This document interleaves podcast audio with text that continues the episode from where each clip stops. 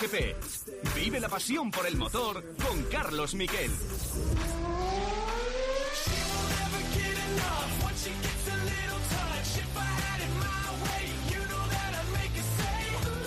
Hola, ¿qué tal? Buenas tardes, bienvenidos a Cope GP. Cope GP en medio del parón veraniego de Fórmula 1, Cope GP de sabor veraniego. Sé que os pillaré en el coche, seguramente en la playa, pero este fin de semana tenemos carreras y al próximo tenemos super carrera, 24 horas de Le Mans. Este fin de semana, Gran Premio de Austria en el circuito de Red Bull Ring, con la gran noticia de que Martinator la ha vuelto a liar. Jorge Martín ha sido la pole en MotoGP por 34 milésimas sobre Cuartararo, que había hecho un tiempo realmente sideral, y en la eh, tercera posición, cuarto está Zarco. Y eh, de todas maneras, nos vamos ya porque, aparte, en la calificación, la última noticia ha sido Moto 2. Allí en el circuito de Red Bull Ring está con una asistencia de público tremenda, con eh, un país sin mascarillas. Está Borja González. La Borja, ¿qué tal? Buenas tardes. Vale, no está, pues tenía que estar. Ahí lo que tenemos es que Jorge Martín ha logrado la pole, efectivamente, y esto era lo que decía a los compañeros de Dazón. Estoy flipando, la verdad. Estoy alucinando de, después de un día tan difícil como hoy. Tengo mucho dolor en la rodilla porque la caída es tan fea. Bueno, ha sido una tontería, pero ha sido un impacto fuerte y la rodilla que me rompí en Portimao, pues todavía es la primera vez que me resiento. Hemos sido inteligentes cogiendo a mi compañero porque sabía que iba a apretar y, y, bueno, ha sido un vueltón. Es que he cometido un error en la penúltima curva porque estaba ahí Fabio y entra un poco justo, pero eh, la verdad que no pensaba acercarme a su tiempo ni de lejos y haber hecho el récord es increíble. Bueno, pues es increíble. Ha hecho el récord de la pista, ha sido otro vueltón. Este chico tiene un talento descomunal. El jueves pasado le teníamos en el eh, partidazo de Cope y la verdad es que eh, es una auténtica alegría verle cómo se desempeña en esa Ducati. Recordemos que es Ducati Pramac, que no es una, eh, en fin, no es la mejor Ducati, no es el equipo oficial.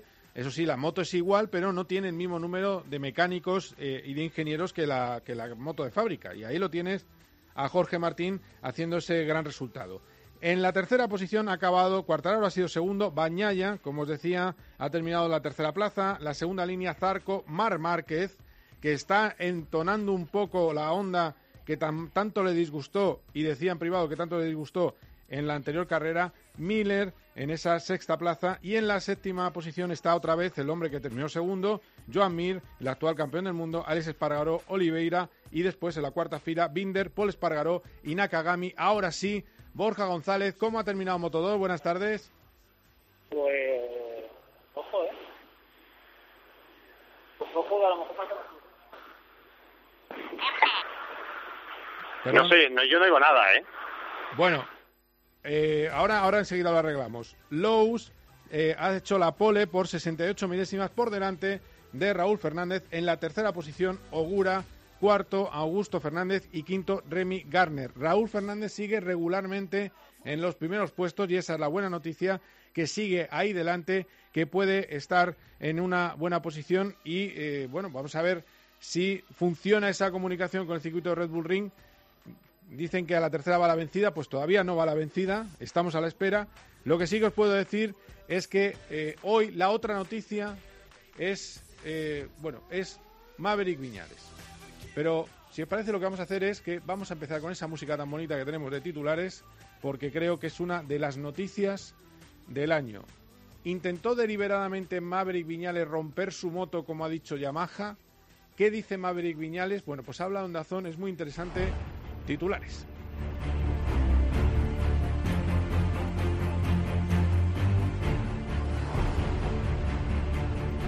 Maverick No ha pedido disculpas a Yamaha. Yamaha le ha apartado esta carrera por, eh, eh, según decía en el comunicado, una actitud peligrosa porque el motor no, bueno, porque estaba haciendo cosas que podían dañar a la moto y que podían ser peligrosas para el resto de compañeros y tenía ganas de hablar. Hoy ha hablado, ha hablado con todos los medios de comunicación audiovisuales, empezó en la Sky, por cierto hay que recordar que los jefes de Yamaha son italianos y estas son las disculpas de un abatido por la frustración y es que es muy importante en la vida saber pedir perdón.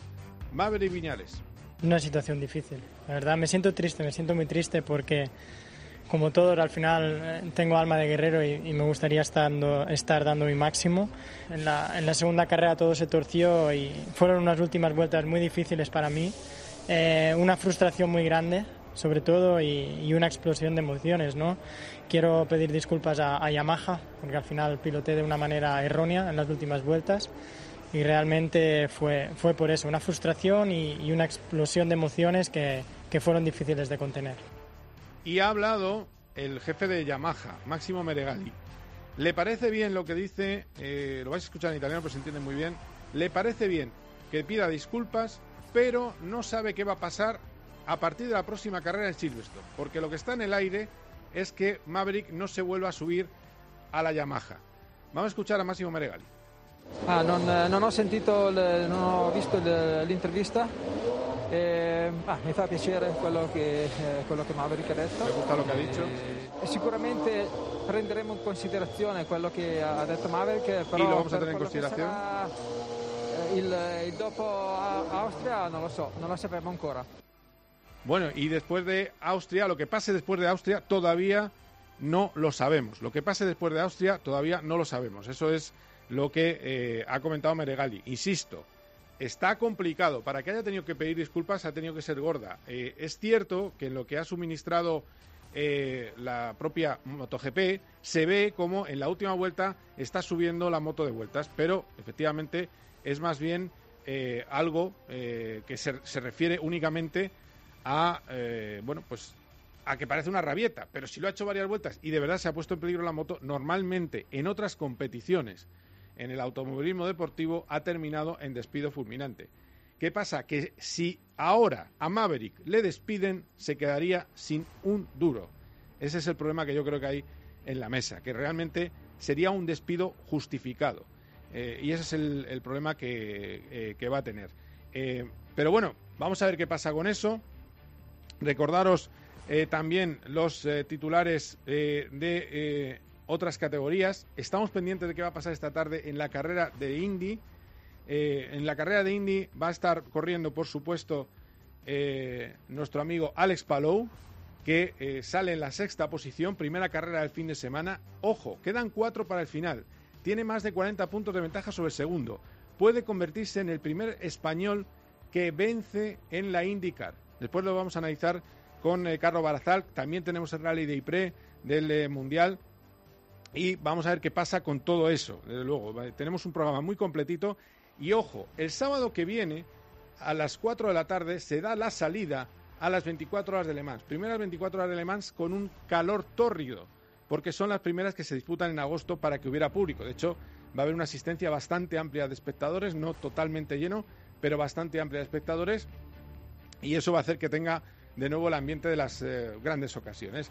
Eh, ¿Quiénes compiten? Bueno, pues compiten Roberto Meri, Antonio García y Miguel Molina. Si nos respetan las comunicaciones, más de lo que hemos tenido en este principio del programa, vamos a tener a los tres aquí en COPGP. Programa en el que tenemos, no, eh, no os desconectéis, enseguida analizamos todo lo que está pasando ahora mismo en el Red Bull Ring.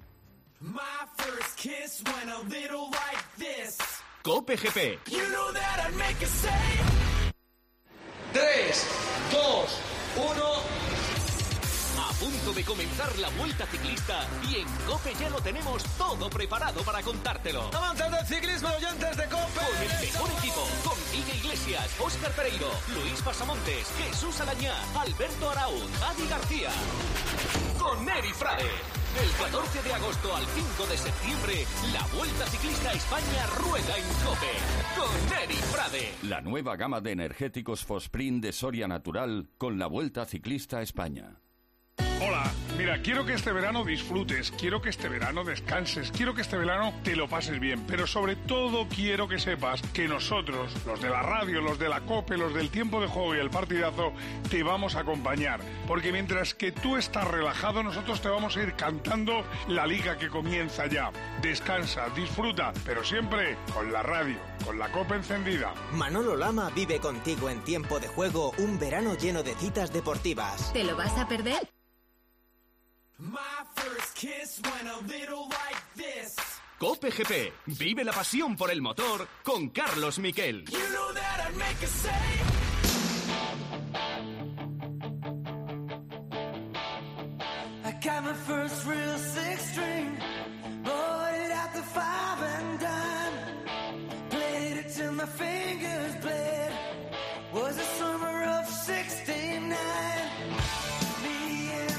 Estamos, estamos conectados con lo que eh, sucede en Austria, en el Red Bull Ring.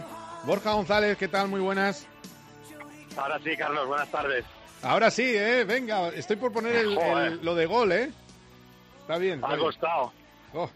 Bueno, eso para que vea la gente que es directo, porque si fuera un programa de estos empaquetaditos, grabaditos, pues esto se cortaba, tiqui, tiqui, tiqui. No, no, esto es riguroso directo, cuatro y cuarto de la tarde, tres y cuarto en las eh, ilustres Canarias.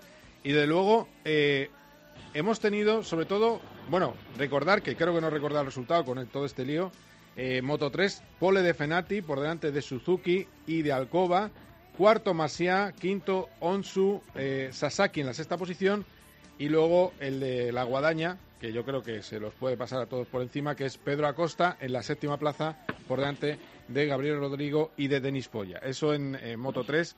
Eh, pero está el caso Viñales. Me parece que esta petición de disculpas quiere decir eh, no me quiero marchar ya del equipo. Creo que es lo que quiere decir, ¿no? Sí, sí, sí, lo, lo puedes interpretar un poco así. A ver, em, eh, yo creo, creo que creo que el tema de salir a pedir perdón y el, y el tema de justificarse, yo creo que también hay que hay que alabar al piloto por haberlo hecho. Es verdad que, yo te digo, esto ya no solo es una interpretación mía, he hablado con varios pilotos y la maniobra que hace él con, la moto, ese corte de encendido, eso no, te, no te rompe un motor ni, ni de lejos. Es decir, parece más bien un momento de frustración pagado con la moto, eh, con ese con ese gesto que, un, que eso que se estaba interpretando de que había intentado romper la moto de su, de su Yamaha. Eh, con lo cual es probable que toda esa parte que, ha puesto de literatura Yamaha de que se podía haber hecho daño a él, podía haber hecho daño a la moto, podía haber hecho daño a sus rivales, también es un poco exagerada. Eh, y eso también puede querer decir que Yamaha tampoco tiene mucho interés en arreglar la situación. Eh, dicho todo esto, pues en Mayo Meregali ha hablado con con Ruiz en, en, Dazón y le ha dicho que es el team manager de, Yamaha, ha dicho que bueno que, se alegran digamos de las disculpas del piloto, pero que de momento ellos se ciñen a lo que han escrito en el comunicado y eh, todavía tienen que valorar qué es lo que van a hacer, es decir, si, si realmente pues van a decidir bajarle de la moto o no van a bajarle de la moto. Eh, me, me, cuesta en ese sentido darte una opinión clara sobre, o sea, una visión clara sobre qué creo que va a pasar. Si me lo hubieses preguntado ayer te habría dicho que, que no terminaba la temporada. No sé si una corriente de opinión así a favor del perdón o aceptando un poco lo que ha hecho Madrid puede hacer que, que, Yamaha cambie para otro lado. También me daba la sensación ayer de que todos estos movimientos en realidad estaban más vinculados con temas de abogados legales de desvinculación de contrato y es por eso por lo que el piloto pues está aquí en el circuito, digamos, cumpliendo con, con lo que le corresponde por contrato, estar aquí, incluso para que se le vea efectivamente, y Yamaha no debe tener tan fácil el tema de desvincularse de Maverick y es por lo que decide la suspensión por una carrera y anuncia el hecho el jueves porque es evidente que esto lo saben desde el mismo domingo porque no es una cuestión de cómo poner el comunicado de días de análisis de la información, sino esto es una cosa que en la telemetría se ve directamente, o sea que no, no, no digamos que las dos versiones eh, cojean un pelín. Está hablando en Dazón eh, Fabio Cuartararo, no sé si lo podemos escuchar. Eh. al final, todas las pequeñas cosas que hemos hecho, el 90% ha funcionado y que en el ritmo de carrera, cuando he hecho en FP4 24-2 con más de 17 vueltas en el neumático, podemos estar contentos. Así que yo creo que hemos hecho un step, un step muy grande, pero no solo nosotros, todos. Así que veremos en qué mm, situación estaremos mañana con las Ducatis, pero estoy listo para luchar. ¿En qué puntos eres más fuerte que ellos, que las Ducati aquí? Eh, para mí en la frenada. En la frenada y en el último sector estoy muy fuerte, pero al final es, es difícil porque mm, en la recta perdemos mucho. Incluso si soy más fuerte en la frenada, no de todos, pero he visto algunos que en la frenada frenaba bastante más tarde, pero al final si estamos ya lejos de ellos solo podemos recuperar y al final es un poco hacer... La bomba, ¿no? Eso es, pero es parte del juego, es una pista donde lo sabíamos.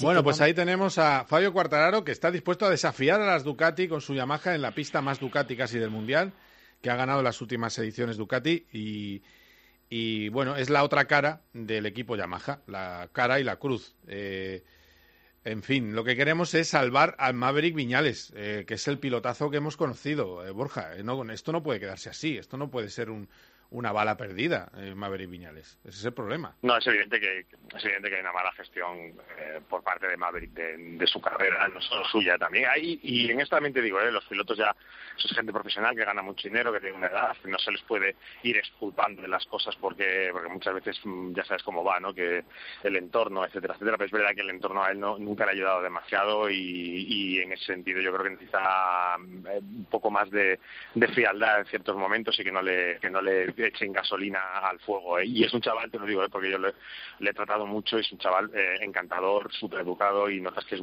que tiene muy buen fondo. Pero, mm, bueno, pues es así, se le, se, le, se le ha pelado el cable, no es la primera vez que se le ha pelado el cable y esto pues la ha llevado a la situación en la que está ahora mismo. Y bueno, pues estaría bien que tuviese la oportunidad de terminar la temporada con Yamaha. Si no lo hiciese, pues nadie le debería extrañar y, y si no la termina, pues es, es lo que espero es que se confirme ese ese fichaje por, por Aprilia para la temporada que viene, que es una cosa que se, se, prevía que se podía anunciar en las próximas semanas o semana incluso, y que bueno pues que en, que en Aprilia encuentre un sitio, porque es una parece sobre el papel es una, es una buena moto, Alex Estrada lo está haciendo muy bien y, y Maverick yo creo que se puede adaptar muy bien a esa moto y puede, puede sacar ahí pues lo que no ha podido sacar con Yamaha, es verdad que es un sitio en el que él ha habido mucha frustración y hablaba ahora Cuartararo y es que Cuartararo en ese cuarto entrenamiento libre es probablemente el piloto que mejor ritmo ha marcado junto con Zarco, aunque Zarco ha montado neumáticos nuevos y evidentemente la, la baza salida ya vimos cómo la jugó la semana pasada Jorge Martín y va a ser otro obvio candidato para, para pelear por la victoria y el otro que peleó por la victoria la pasada semana que fue Joan Mir le he visto un poco más descolocado, habrá que escucharle en el cuarto entrenamiento libre que es en el que los pilotos hacen las pruebas sí. de, de, ritmo pero bueno, mm, con el antecedente de la semana pasada es probable que a lo mejor alguna prueba no le haya salido y luego vaya a tener la capacidad de estar delante aunque sale peor que en peor posición que, el, que en el Gran Premio de Estiria. Para mañana, eh, Márquez. Eh, mejor, ¿no? Parece que anda un poco de saltito, ¿no? Sobre la carrera anterior. Sí, o sea, por lo menos la, lo que es en la clasificación es mejor. Lo que pasa es que si, si recordamos lo que decía Marc la semana pasada, se cayó en, durante el entrenamiento oficial y mm, eh, él decía que si no se hubiese caído podía haber salido quinto. Bueno, pues justo es la posición que va a tener ah, mañana mismo, la, sí, en, la, parrilla. Sí, sí. En la primera carrera estuvo mucho más combativo y, y, y como a muchos otros pilotos, ¿eh? el, el, la reanudación y el cambio de neumáticos lo afectó, con lo cual quiere decir que debe tener un poco más pero tampoco me ha parecido alucinante lo que ha hecho en el cuarto entrenamiento libre, no le he visto muy, muy consistente y es un circuito que físicamente le está obligando a, a trazar de otra manera, intenta siempre eh, llevar la moto lo más recta posible para tener que hacer la mínima fuerza posible, valga la redundancia, con los brazos uh -huh. y es un circuito cansado porque ya sabes cómo es, es un circuito muy corto y al final las zonas de descanso son pocas. Sí, eh, sí. Claro, la recta además es muy estresante porque no es larguísima, pero aquí si tienes a alguien detrás o alguien delante, tienes que estar muy preocupado por el rebufo, eh, en que no te ganen la posición, en no perderla, y yo creo que, que eso le, le, preocupa un pelín. Así que igual me equivoco, ¿eh? mañana vemos un carrerón de Mark y peleando por el podio social, pero me da la sensación de que todavía todavía anda un poco lejos. La semana pasada terminó a 18 segundos, que es sí, muchísimo. En Nakagami, que fue la primera banda, terminó a 13. Mm. Bueno, yo creo que si, si termina a 7, a 6 ya podrá ser un, buen resultado para Marc y eso pues no sé si querrá decir que puede pelear por el podio o no.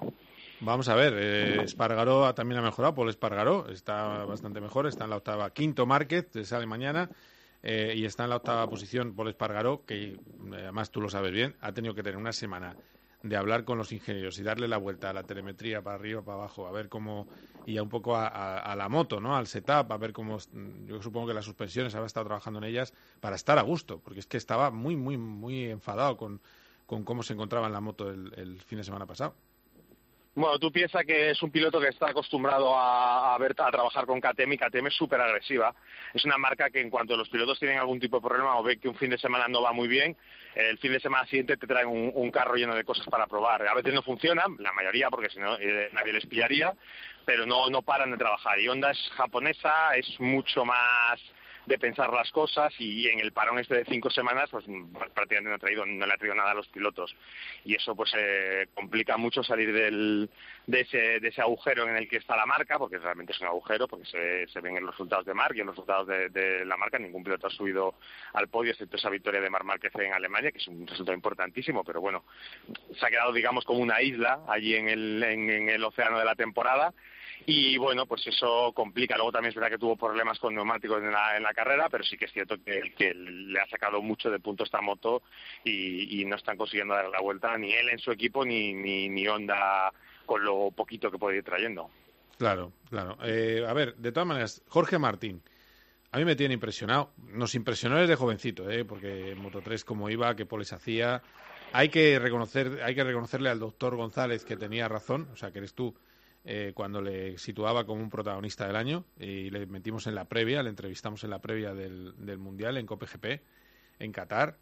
Eh, o sea que estuvimos, eh, no, no estábamos ahí esperando que llegaran los resultados, no, no. El caso es que el jueves le tuvimos en el partidazo y reconoció, ahora que está de moda hablar de los problemas, que yo insisto que mm, al final se han puesto de moda porque lo ha dicho una estrella mundial de la gimnasia, pero todos los grandes deportistas de élite sufren porque la élite eh, incita a sufrir. Sufre físicamente en el caso de las lesiones que se producen en el mundo del motor y sufres también psíquicamente por no poder hacer tu sueño que es competir. Reconoció eh, Martinator, Jorge Martín, que llegó a pensar en dejar la moto después de esas ocho fracturas y de volver a la moto. El primer día que probó, al no encontrarse bien, pensó, ¿para qué? Si no merece la pena.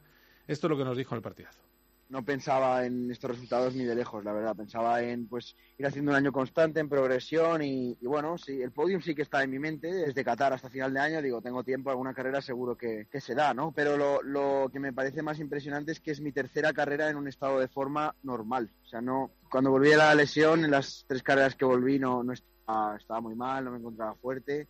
Y al final las dos de Qatar y esta de Austria han sido las únicas en las que me he encontrado físicamente bien y no ha sido un impedimento, ¿no? Y dos poles y dos podiums con una victoria es increíble. ¿Cómo afrontas mentalmente ser piloto de motos y tener ocho fracturas y no saber cómo te vas a encontrar cuando vuelvas a subirte a la moto? Bueno, es difícil, no, no piensas en cómo afrontarlo, simplemente lo haces y nada, al final yo hubo momentos muy duros, momentos en los que quería incluso dejar las motos. Hubo un momento en Barcelona cuando volví a esperarme que no, que no quería seguir porque no sabía si me compensaba. Pero mira, al final, pues salir de esos momentos es lo que me hace fuerte y lo que me hace ser el Jorge Martín que soy. Pues eso, cuando volvió a operarse pensó si merecía la pena. Eh, eso dice mucho, ¿verdad?, del, carácter de estos eh, chavales, Borja. Sí, sí, porque él lo pasó muy mal ya en otras ocasiones con lesiones y entonces eh, de repente se levantan del quirófano y piensan, Ahora otra vez el proceso de recuperación, los dolores, la espera, el subirme a la moto sin estar en plena forma, el que me duela otra vez y se les hace una auténtica montaña. Lo que pasa es que bueno, están aquí un poco para, para eso y es lo que les da el valor que tienen. Y lo ha dicho él, es que mm, prácticamente eh, Martín lo que ha hecho ha sido tres carreras, porque hasta, hasta el parón veraniego estaba todavía un poco mm, fuera de forma y en tres carreras ha conseguido ganar una y hacer pole en dos y, y luego termina tercero en, en, otra de ellas, que fue la segunda carrera del año. Ahora, en esta que sería la cuarta carrera, digamos, si hacemos esa cuenta, esa cuenta de Jorge, vuelve a conseguir la pole. Es verdad que esta ha sido mucho más complicada, diferente, porque la ha hecho a rueda de Zarco, otra vez el récord y parecía que, que ya lo que había hecho Cuartararo durante el entrenamiento oficial iba a ser imposible para los demás y él ha sido capaz de bajarlo. Lo que digo, ¿eh? agarrando también esa rueda de Zarco, que ha terminado diciendo el propio Jorge que estaba flipando con lo que había hecho eh, pero sobre todo es que hoy venía de la Q1 porque se ha caído en el, en el tercer entrenamiento libre, eh, es decir, venía un poco trastabillado y aún así ha sido capaz de, hacer la pole y mañana evidentemente va a dar guerra porque ayer ya dijo que se sentía muy cómodo con la moto y muy cómodo con el ritmo de carrera, ya sabe lo que es liderar una carrera en este circuito, ya lo hecho también en Qatar y evidentemente va a ser uno de los de los pilotos que va a estar peleando por, por ganar y es, es decir muchísimo, hacer tres poles en tu año de debut es una cosa que muy pocos han conseguido. Me digo muy pocos porque me acuerdo que Jorge Lorenzo consiguió tres poles en sus tres primeras carreras en 2008. Pues sí, pues sí, la verdad es que sí. Eh, y, yo insisto, yo creo que el mensaje, eh, que cada uno es como es, pero que es, bonito el mensaje de hay que luchar. Y, yo creo que es lo que ha hecho Jorge Martín y que hacen muchos eh, deportistas. de otras categorías, ¿qué me tienes que decir? Porque en Moto 3, al final, el tapado es el que la puede liar, ¿no? Que es Pedro Acosta. Sí, de, de Moto 3 no te, no te voy a decir nada porque si la cargas en seco vamos a tener un grupo grande, que eso no lo tuvimos la semana pasada porque fue mojado y nos dejó a los dos pilotos más fuertes de la categoría, que son Pedro Acosta y Sergio García. Evidentemente García está un paso por detrás de Acosta, pero le peleó la, la victoria hasta el final y permitió que viésemos a, al murciano ganar también en el cuerpo a cuerpo, que es algo que no había tenido la ocasión de hacer en, en esta este final temporada. Así que lo dices tú, Acosta es el máximo favorito. Pero bueno, eh, no quiere decir que vaya a ganar. Eh, lo que pasa que no falla, lo peor que ha hecho ha sido un séptimo y, y lo más normal es que siga acumulando ventaja en, en, la general. Si García no le impide, pero Sergio va a salir en el puesto 14, aunque es verdad que ha hecho muy buen trabajo este fin de semana y tiene muy buen ritmo. Y como hemos dicho siempre, salir el 14 en Moto 3, la verdad es que no, no supone ningún problema. Y en Moto 2 todo un poquito más en duda. El autor de la pole Slows no le teníamos en las quinielas porque la semana pasada hizo una carrera horrible. Eh, Raúl Fernández se ha puesto segundo. En la semana pasada estuvo muy dibujado porque estaba con el tema de su futuro. Eh, ya sabes que va a correr con KTM en la temporada que viene en MotoGP y él no quería eso. Él no quería eso y, y estaba cruzado el fin de semana pasado. Él ¿Y qué, qué, es lo que quería? ¿Qué es lo que subido, quería? Es que no quería me... haber subido a MotoGP con Yamaha. Lo que pasa es que Raúl tenía firmado un contrato con KTM, y esto ya de cuando dio el salto a, a KTM en el momento que se metió en el equipo oficial, digamos, entre comillas, aunque no hay equipos oficiales, vestido de naranja, que es en el mismo que el que está ahora en Moto 2, ya en ese contrato, que lo firmó en un momento, digamos, entre comillas, de necesidad, es decir, cuando no era tan claro que pudiese ser tan rápido, ahí venía la posibilidad de que KTM le subiese a MotoGP y KTM pues lo que hace es utilizarla. Y él ha intentado por todos los medios eh, desligarse de eso para, para hacer lo que él quería que era subir a MotoGP con Yamaha. Y al final pues eh, va a tener que, que aguantarse eh, y subir a con Tectroa y eso la semana pasada que lo hizo público lo hizo público eh, KTM porque realmente sabían que estaba habiendo un juego con Yamaha por parte de, del management de, de, los managers de Raúl Fernández, eh, pues le pilló un poco a contrapié y le dejó un poco descolocado el fin de semana y por eso ella ya lo dijo, no había estado lo más centrado posible ni hizo una gran carrera. Aquí va a tener una oportunidad, Remy Garner se ha caído en el entrenamiento oficial, va a salir en una buena posición Garner, pero ya es un fallo del piloto australiano que no se había caído en toda la temporada sí. y bueno, pues tiene que intentar darle un mordisco en, en, la general porque el que venía apretando por detrás Bezeki también ha fallado en el oficial y va a salir en el puesto 16. Per, perdóname, Borja, per, que... perdón, perdona un segundo. Eh, está Joan Mir en, en Dazón. Eh, le escuchamos un segundo y terminas con Bezeki. Eh, no hemos podido mejorar mucho, eh, mucho más la moto, ¿no? Eh, es importante trabajar en los detalles. Creo que hoy hemos dado buena información y, y creo que hay algo de margen para, para mejorar mañana y, y, y, desde, y seguro que, que, que, también se puede mejorar la moto de cara a las próximas carreras. Estoy ¿Y tu sensación con los frenos ha mejorado, sí, de respecto a ayer? Sí, no era un problema con los frenos, era más que en, en, el, en ajustar los frenos, ¿no? En, en que estén en, en, la temperatura óptima de que, que tienen que estar para frenar, o sea que hoy ningún problema como normalmente es y nada. Suerte. Gracias. Muchas gracias. Bueno, pues ahí le tenemos a Joan Mir en razón. Decías, te, terminabas con Moto 2, eh, perdona Borja, eh, estabas no, por BC. Sí, porque ahora no es una, porque se planteó una pelea a tres del Mundial, que está todavía a 44 puntos de Garner, sí. pero es verdad que hizo una gran carrera el otro día y ganó, y ahora va a ser el 16 y le va a complicar muchísimo la vida, así que, digamos, volvemos un poco más al panorama ese de mano a mano Garner-Fernández, y, y, bueno, pues Raúl puede tener una oportunidad de quitarle puntos al, al, piloto australiano, aunque bueno, por ahí en medio hay gente, ya te digo, Lowe's, Ogura, que lo hizo muy bien, y luego tenemos que contar con Canet y con Augusto Fernández, que vuelven a salir delante, y que ya subieron al podio la, la semana pasada, y Mir ya la ha visto, no, no tenía una voz eh, de mucha euforia, pero bueno, siempre hay que tenerle hay que tenerle muy en cuenta porque es otro animal de competición. Ayer vimos una, una escena cachonda en el ¿Ah, entrenamiento sí? mojado cuando sí, sí, y estos ya te digo porque digamos que la, las circunstancias no lo están permitiendo, pero se tienen ganas, ¿eh? Se tienen ganas. Mir, eh, Mir tiene ganas Mark, de, ¿no?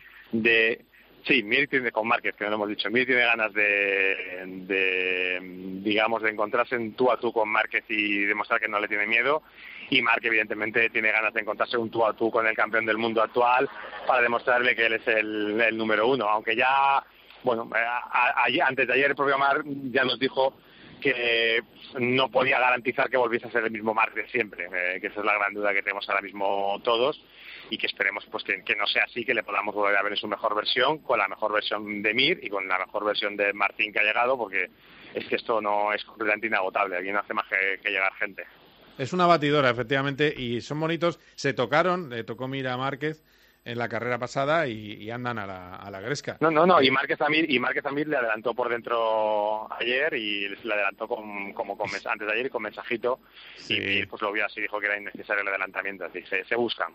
No, y, y, Mar decía, vos es que están muy delicaditos y tal. No, hombre, la verdad es que mm, e-, era, eran unos entrenamientos libres y le saca de la pista a Joan Mir. Tampoco había por qué. nada. Exactamente. No, contaban nada. es Los tremendo. que son muy divertidos. Sí, sí, sí. Bueno, pues mañana, horarios habituales, 11, 12, eh, a ver, empecemos ya con los horarios que ya 12 y 20, 12 y 20. 12 y 20, 11, 12 y 20 y 2 de la tarde y lo va a contar y os lo va a explicar todo, también como lo hace siempre Borja González en tiempo de juego. Así que estad atentos a, lo que os pueda decir. Gracias, Borja, un abrazo.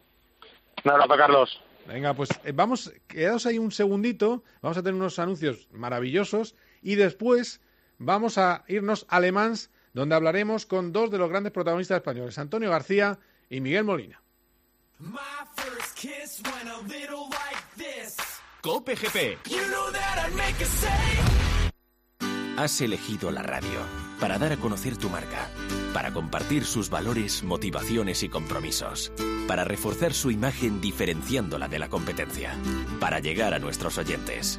Por eso, desde la radio queremos darte las gracias por poner en nuestras manos tus deseos. Seguiremos trabajando para hacerlos realidad. A todos nuestros anunciantes, gracias por elegirnos. Cope GP. Vive la pasión por el motor con Carlos Miquel. Bueno,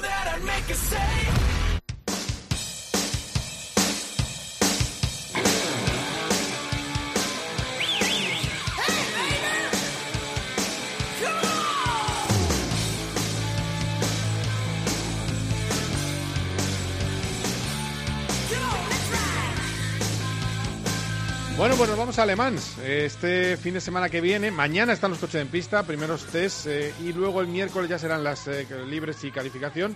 Y el fin de semana, el sábado, 4 de la tarde, ese reloj roles, eh, después de que suene la música. Antes era la marcha imperial, luego últimamente la que pone es el así habló, habló Zaratustra, muy famosa por 2001, una visita en el espacio. El momento en el que viene todo el pelotón de coches hacia ti Em, y, aceleran a fondo en esa salida lanzada, eh, salida eh, con, con, ese eh, reloj Rolex, salida en la que va a estar Ferrari, que es representada por, por su presidente. Bueno, pues esa es, eso es uno de los grandes momentos del automovilismo mundial, es una auténtica maravilla. Una vez más, nuestra baza mayor para ganar en GTs va a ser Antonio García con su Corvette. Hola Antonio, ¿qué tal? Buenas tardes. Hola, ¿qué hay? ¿Qué tal? Buenas tardes. Bueno, el calor eh, creo que es tremendo, ¿no? Ahí en Le Mans, ¿no? Eh, bueno, no es no es España como lo que está pasando ahora, pero pero sí hace calor para para lo que suele ser habitual aquí corriendo en junio. De todas maneras, a ti con la preparación que has hecho con Vicente Capitán, te da igual que haga calor, que sea lo que sea. Ya te vi el otro día salir a correr a, a las 5 de la tarde con un calor que te mueres y decir que a ti te da igual, ¿no?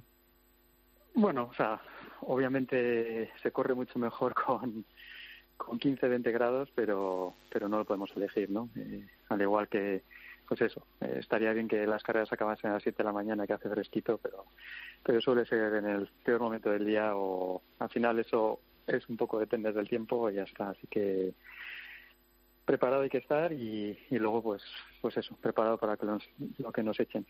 Bueno, a ver, eh, Cuéntame si esta vez va a haber algo con el balance of performance, alguna cosa que os frene, porque tu coche es motor central, que era uno de los problemas que teníais con el desgaste de neumáticos, el peso delante, bueno, motor central, ya lo habéis rodado en, Estados Unidos, podía haber estado el año, que, el año pasado para ganar, eh, pero no, no estuvisteis en la carrera. Eh, tiene una pintaza. ¿Estáis para ganar? Eh, sobre el papel deberíamos, desde luego, pero, pero eso es siempre.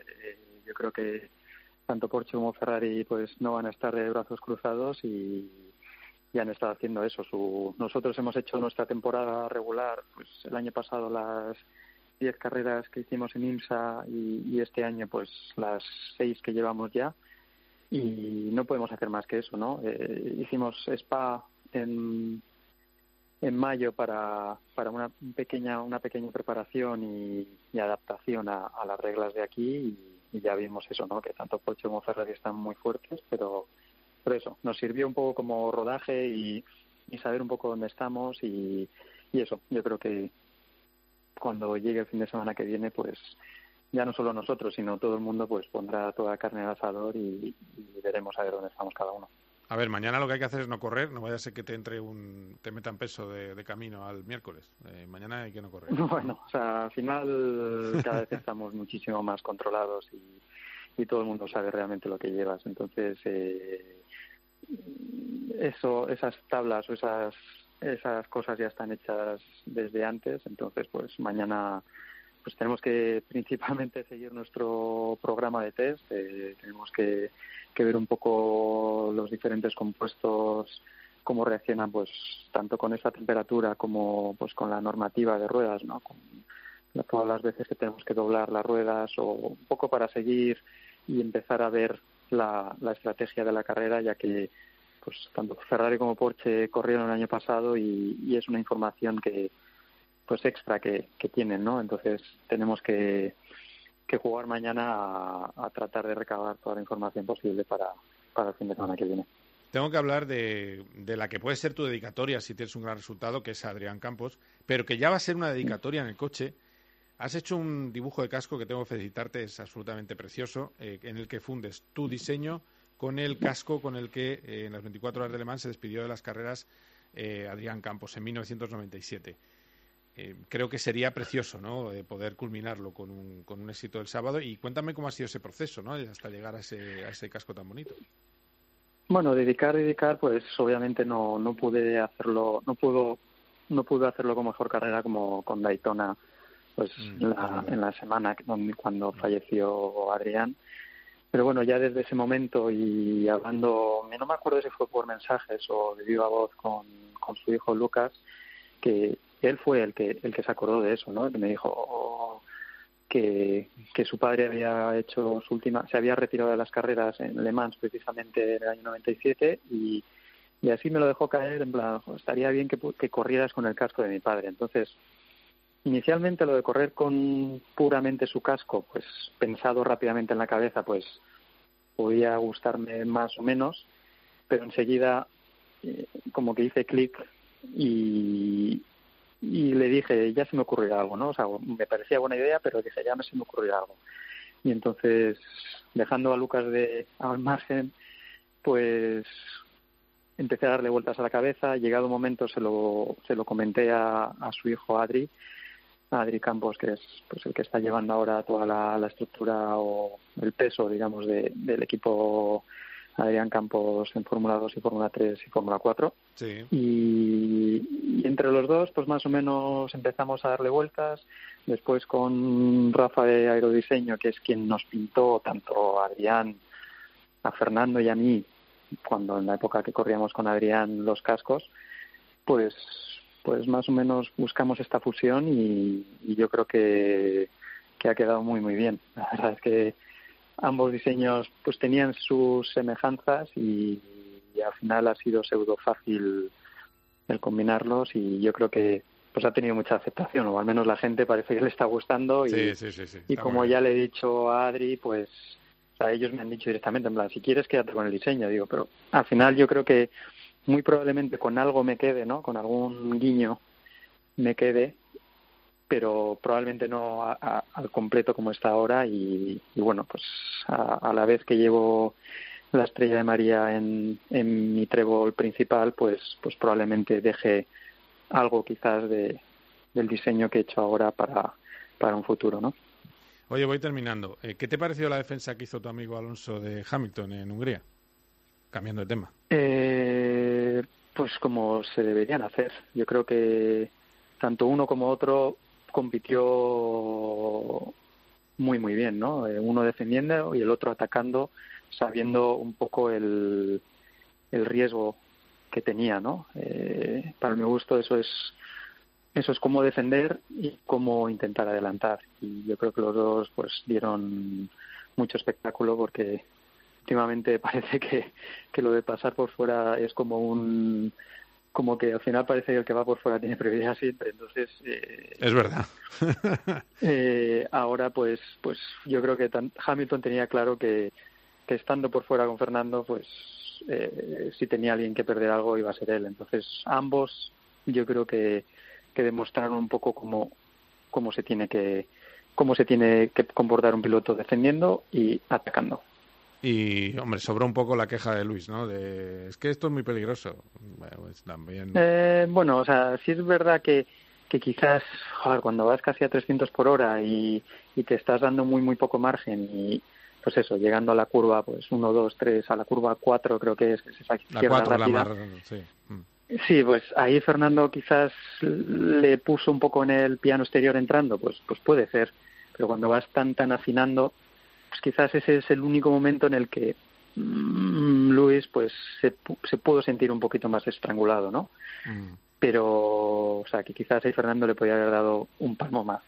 Pero que si al final ves las cinco o cuatro, cinco, seis vueltas que fueron, pues yo creo que por ambas partes, mm, yo creo que no, y menos por parte de, de Luis, yo creo que no, no habría ninguna queja. Claro, y luego eh, al final sirvió para que el compañero de Alonso ganara la carrera. O sea que al final... eh, por eso estaba tan Claro, contento Fernando. ¿no? Eh, Sí, sí, por- obviamente, pues eso, ¿no? Eh, yo creo que también se lo debieron advertir, ¿no? Que, que todo tiempo que, que le hiciese ganar a Ocon delante en su lucha con, con Hamilton, pues, pues le iba a ayudar mucho y, y al final eso, ¿no? Cinco vueltas a segundo y medio, dos segundos más rápido que podría ir quizás, pues, pues obviamente se hubiera echado encima de del francés. Entonces, pues, pues sí, trabajo de equipo y victoria para victoria para ellos. Oye, lo que deseamos es tu victoria el domingo. Así que yo ya, ya te, te voy a decir, te voy a llamar para entrevistarte, ¿eh? Eh, o sea que, como siempre. Pues que, quedamos el domingo entonces. Muy bien, muchi- a ver, a ver. eh, muchísimas gracias, Antonio, que ha sido un placer. Muchas gracias, un abrazo. Un abrazo fuerte. Bueno, pues sí, vamos de Antonio García al hombre que quiere disputarle el triunfo en la categoría GT, piloto catalán, barcelonés, lleva, lleva ya unos años en la categoría, lleva cinco años eh, compitiendo en Le Mans, lleva menos años que Antonio García, no ha podido ganar en Le Mans y quiere ganar esta temporada y le tenemos también en el circuito francés, es eh, Miguel Molina. Hola Miguel Molina, ¿qué tal? Buenas tardes. Hola, buenas tardes, ¿qué tal todo? A ver, bien, primero, en un sitio tan húmedo, con tanta lluvia que estamos acostumbrados como Le Mans, y dices que hace un calor que te mueres. ¿Cómo estáis Sí, ahora? hoy sí. Hoy la verdad es que hace, hace bastante calor aquí. eh, eso será un, un punto a tener en cuenta eh, para, para la carrera, porque hasta ahora, como bien sabéis, las, las 24 horas de Le Mans se hacían en junio y por el tema de la pandemia pues lo trasladaron a agosto y aquí pues eh, la verdad es que estas, estas épocas, eh, si, si más no hoy, hace mucha calor, entonces eh, será un punto a tener en cuenta también. Claro, claro. eh, eso le va a hacer- lo va a hacer todavía más exigente de lo que suele ser esta carrera de 24 horas. Eh, Miguel, estás con David Rigón, que le conoces perfectamente. Eh, ¿Qué bazas tenéis eh, a favor en vuestro equipo de AF Corse, en Ferrari? Bueno, David no, no va a poder correr porque se, Ah, no. hizo, se, Ah. hizo, se hizo daño eh, hace dos semanas en, en las 24 horas de Spa y no, no va a poder participar. Estamos pendientes del tercer piloto. eh, el segundo, bueno, los dos que estamos haciendo el WEC este año somos Daniel Serra y yo, Sí. que, que somos los pilotos, digamos, los pilotos oficiales de, de todo el WEC. Y, y el tercer piloto se anunciará, se anunciará durante estos días eh, por, por, por esta razón, ¿no? Eh, bueno, las, las, eh, las opciones son, son muy buenas, tenemos, tenemos un buen, un buen coche, el coche sí que es cierto que, que, que es un poco, un poco más viejo del, que, el- que nuestros competidores, pero lo conocemos bien, lo hemos evolucionado al máximo y, y el año pasado, tanto el año pasado como el anterior, ya estuvimos luchando por las victorias, así que, que yo creo que, que, que va a ser un año bueno, eh, va a ser un año, unas 24 horas muy, muy duras, pero estaremos, estamos preparados y estaremos bien ahí para, para luchar por todo. Porque, claro, eh, es tu cuarto año consecutivo en Le Mans. ¿Cuántas Le Mans llevas? Porque yo he perdido la cuenta. ¿Cuántos llevas ya Yo tus desde el 2017. Ah, el bueno. 2017 fue mi, mi primer año, eh, siempre en la categoría Pro. Eh, eh, eh, empecé como, como tercer piloto los dos los dos primeros años eh, y bueno los dos últimos eh, ya he hecho como he hecho el WEC todo todo el año he estado he estado también aquí no entonces eh, ya con una buena experiencia yo creo que el año pasado hicimos un punto eh, di un paso a nivel personal en este circuito que, que me dio mucha más confianza. Eh, no es fácil llegar a este circuito y, ir rápido desde el principio. Eh, eh, yo creo que necesitas al menos un par de años un par de experiencias eh, buenas para para poder evolucionar y poder estar eh, a un nivel muy alto. Y, y, y, realmente el año pasado ya me sentí muy muy cómodo durante todos los tanto las la semana de entrenamientos como como en la carrera y, y nada este año no hay excusa hay que hay que seguir para para adelante e intentar conseguir la victoria Oye, agobia más, eh, eh, aparte que vais a por la victoria, que es lo importante. Por cierto, en la lista de inscritos aparece Samber, de hoy mismo. No sé si van a ir por ahí los tiros, aunque no haya van oficial. A por, van a ir por ahí, van a ir por ahí, sí, sí. Bueno, pilotazo, ¿eh? Samber, de todas sí, maneras. Sí, sí, una, una garantía. Ya eh, como el año pasado hizo también la carrera con nosotros, con, con Davide, eh, yo y Sam, y la verdad es que el tío eh, va muy va muy rápido aquí. Hace sí que es cierto que, que no coge el coche desde desde el año pasado justo justo en esta carrera pero bueno eh, como digo eh, es un grandísimo piloto y, y, y va a estar al, al nivel eh, muy rápido. Bueno a ver a ver eh, te va a tocar clasificar el coche o, o no ¿O vas a eh, cómo va lo tenéis ya solo pensado está ahí está ahí en discusión pero parece que, que sí que creo que, que lo voy a clasificar yo mm. y veremos cómo cómo, cómo vamos a hacerlo. También depende mucho, ¿no? Yo creo, tengo total confianza también, tanto con, con Daniel como con Sam. Eh, Daniel ha ganado ya las 24 horas dos veces, eh, va muy rápido aquí, entonces yo creo que no es cuestión de ego, no es cuestión de eso, el que vaya más rápido tiene que clasificar el coche y aquí estamos para, para intentar ganar la carrera, eh, somos un equipo y, y vamos a, a intentar luchar por ello porque es el objetivo final de esta semana. Termino ya. Eh, ¿que es, más, ¿Es más difícil eh, con el hipercar para el tema de los doblados o, o es, eh, vivíais peor con, con, la anterior categoría? Porque el hipercar tiene un paso por curva eh, mucho más eh, lento que, que, su predecesor. Pues eh, es un poquito más complicado, sí, porque como bien dices, no, no son tan rápidos y eso por consecuencia también los LMP2 van aún más lento. Entonces están mucho más cerca nuestro. Eh, hasta ahora, incluso en el WEC, usaban la configuración Le Mans en todos los circuitos, los LMP2, y había muchas ocasiones que en frenadas, cuando nos intentaban adelantar, eh, llegaban tarde, eh, frenaban mucho antes que nosotros, entonces la situación y la y, y, la forma de, de gestionar el, el, el, tráfico era, era complicado, pero bueno, aquí veremos, aquí hay rectas mucho más largas, las velocidades puntas se van a diferenciar mucho más. Entonces, eh, mañana te podré decir algo más. Muy bien, Miguel, pues eh, que mucha suerte, eh, que estaremos desde el sábado a las 4 de la tarde pendientes de cómo lo hace Miguel Molina, de cómo lo hace Antonio García, de cómo lo hace Roberto Meri, de cómo quedan los eh, pilotos españoles en estas 24 horas de Le Mans. Ha sido un placer, ¿eh? A ver si hay suerte. Un abrazo. Muy bien, muchas gracias a vosotros. Cope GP. Allá por 1973 los Four Tops tomaron una pieza llamada Ain't No Woman Like the One. El fin de semana la banda sonora de tu madrugada la pone Carlos Herrera. Allá por los 90 Dolores O'Riordan, el solista de los Cranberries, cantó e interpretó esta pieza llamada Zombies. Porque nadie vive la música como él. ACDC llenó tres días seguidos el Estadio Monumental en Buenos Aires. Nadie te va a contar así la historia de cada canción. En la madrugada del sábado al domingo a la una, en Cope vivimos la música como nadie, con Carlos Herrera, en Radio Carlitos Deluxe.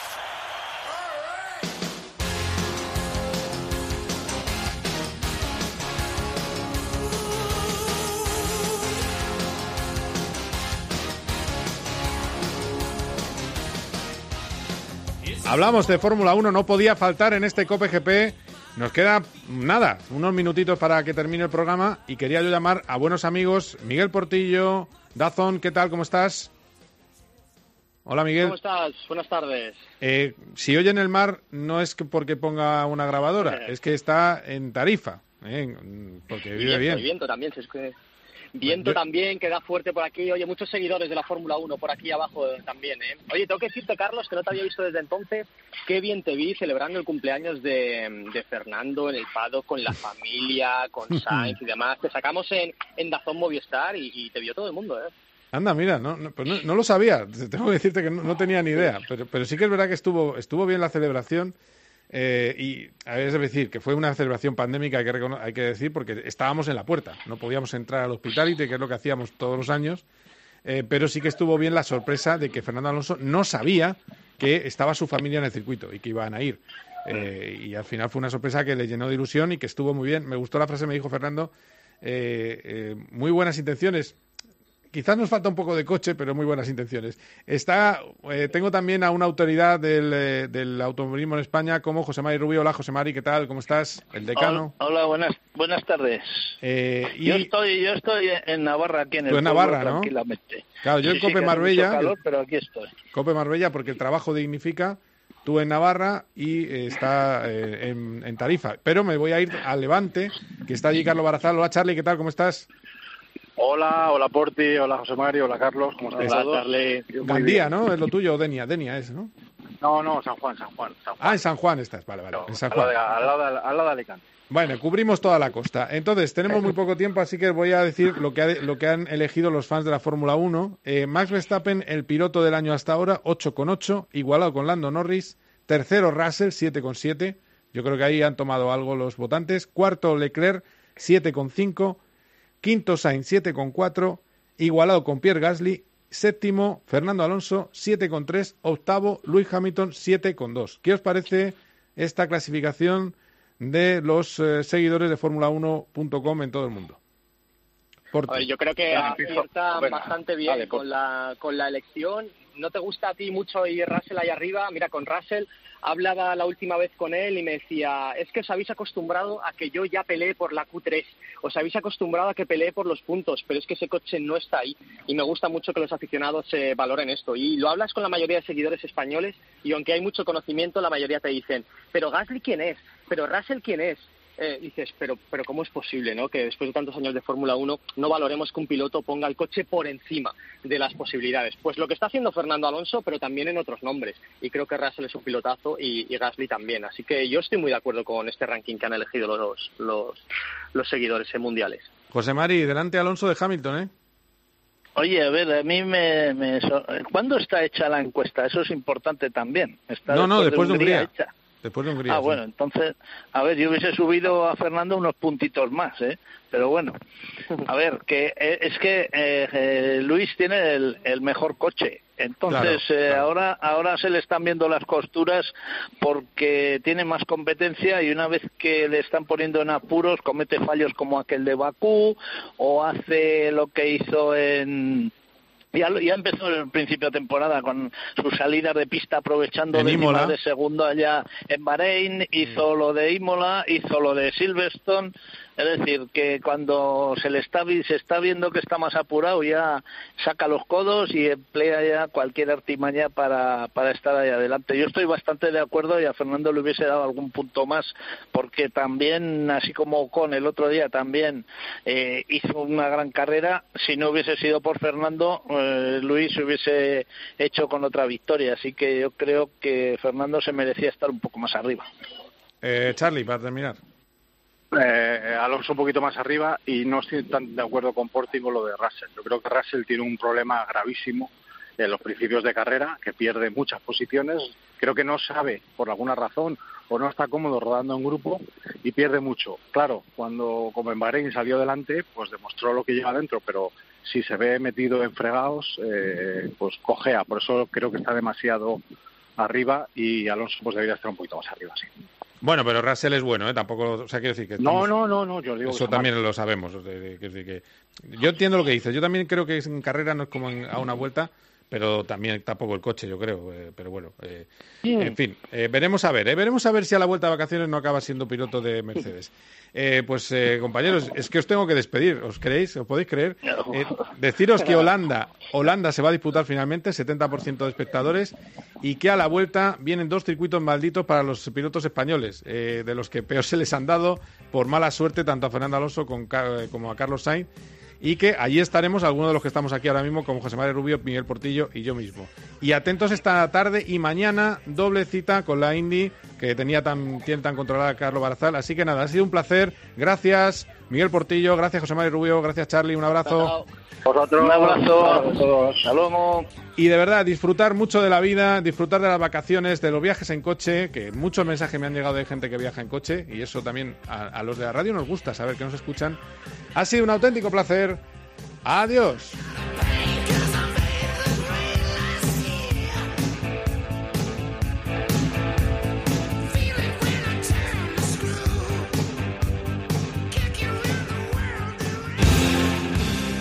Cope GP con Carlos Miquel.